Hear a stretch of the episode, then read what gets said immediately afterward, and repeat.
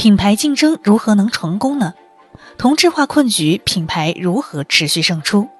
品牌差异化竞争的方法有哪些？为什么罗胖旗帜鲜明地反对中医呢？为什么吴晓波一开始就反对屌丝文化呢？今天的笔记侠演讲还原将为您带来小马送营销洗脑课复盘：为什么罗胖旗帜鲜明地反对中医？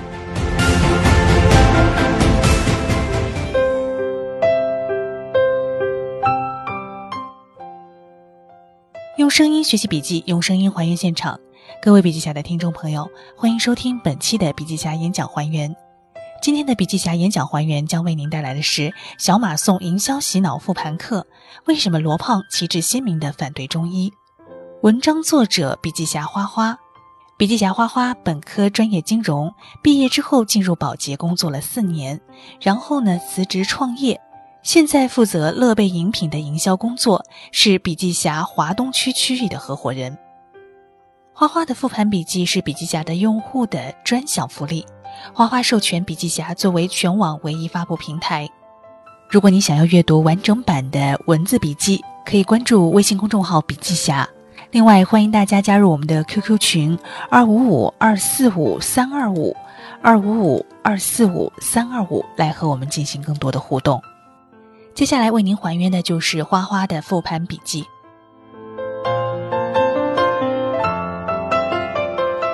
表面上看起来，消费者的需求无非是价格更便宜、质量更好、更多功能，就像高考一样，每年都是闭卷考试，颠来倒去也就那么几门科目。要赢得市场，品牌竭尽全力的降低成本、压低价格、开发更多功能、提高质量，于是产品越来越同质化。品牌的个性越来越被磨平，这多么像人们口中抱怨的应试教育！因为用高考这一条硬杠杠一刀切，学生们的创造力被扼杀。填鸭式的教育让学生们就像流水线上的产品，长得一模一样。品牌竞争和高考这两个都是困局，都很难破。那么我们该从哪里入手呢？市场竞争规则是不会因为一个人、一个品牌而改变的。正如高考制度，目前看来其实已经算是相对公平的人才选拔机制了。可是，作为一个品牌，一个学生该如何胜出并持续胜出呢？从基因的角度，无论是一个品牌的基因，还是一个学生的基因，或多或少都和其他品牌、其他学生的基因不同。所以，每个品牌、每个学生的独立性，构成了这个品牌、这个学生的独特优势。也就意味着，在这个优势方面，他可以不参与竞争。曾经我们信奉木桶理论，认为唯有把自己的短板都补上，我们才能够成功。近年来，反木桶理论开始盛行。毕竟人不是木桶，不可能轻而易举地将短板补长，这样做的代价极高，收效却很低。相反，将原本的长板拉得更长，相对更轻松，性价比也高。并且，当这个长板足够长，就可以达到一针捅破天的魔力，从而吸引互补的上下游资源、互补的人。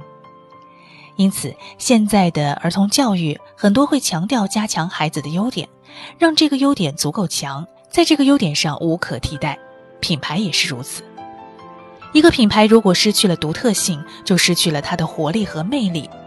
与其试图做一个大而全的品牌，不如做一个单点极致的品牌。那么，一个品牌如何保持自己的独特性？也就是说，如何差异化呢？根据笔记侠花花对小马送老师课程的理解和逻辑推理，他归纳出了四种方法：一、重新定义品牌所属的品类。李教授有一篇文章叫做《消费升级：如何让消费者买点好的》。这篇文章当中写道：“重新定义你的产品，让消费者可以放入另一个心理账户中。这里的心理账户和品类是类似的概念。比如说，小马宋老师在课程中说到索尼电子狗，因为索尼没有做一个人形的机器人，而是做了一个狗狗形象的机器人，将机器人的品类转换到了宠物狗上，降低了消费者对于机器人的预期。”反而获得了消费者的心。再比如说，当一瓶果汁变成代餐，那么它的品类就从饮料转换到了一日三餐上，消费者对于一日三餐的预算明显会高于饮料。第二，违反常规认知，赋予产品独特的地方。这些品牌故意对抗产品类别内的升级趋势，而且是消费者期待的升级，同时提供了一些出人意料的奢华因素。比如小马宋老师举例说到的宜家，它不提供便利的交通、高质量的家具，可是它的餐厅价廉物美。瑞士肉丸特别好吃，会员可以免费喝咖啡，还可以免费续杯。儿童托管的游乐场让人流连忘返，居家饰品和小玩具深得人心。第三，违反常规认知，做一些独特且让人印象深刻的事情。小马宋老师在课上说到的敌意品牌就是属于这一类，他们在消费者面前竖起了一道消费障碍。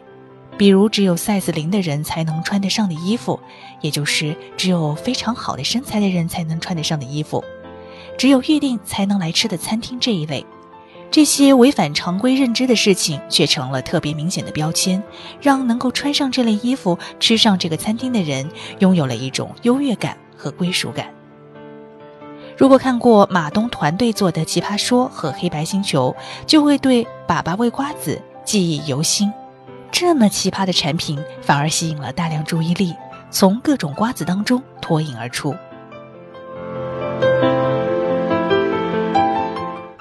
第四点，独特的价值主张。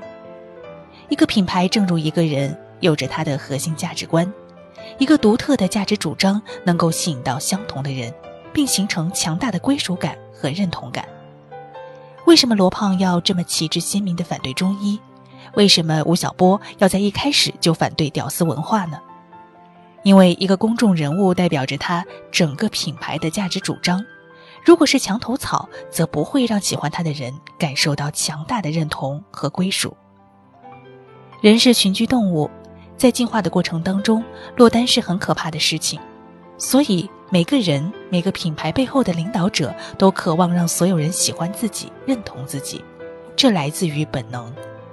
可是，首先就没有让所有人都喜欢和认同的一个人或者一个品牌；其次，一个性格鲜明的人或者品牌才会形成鲜明的阵营，而这个阵营意味着消费者的认同、喜爱，意味着消费者的粘性和忠诚度。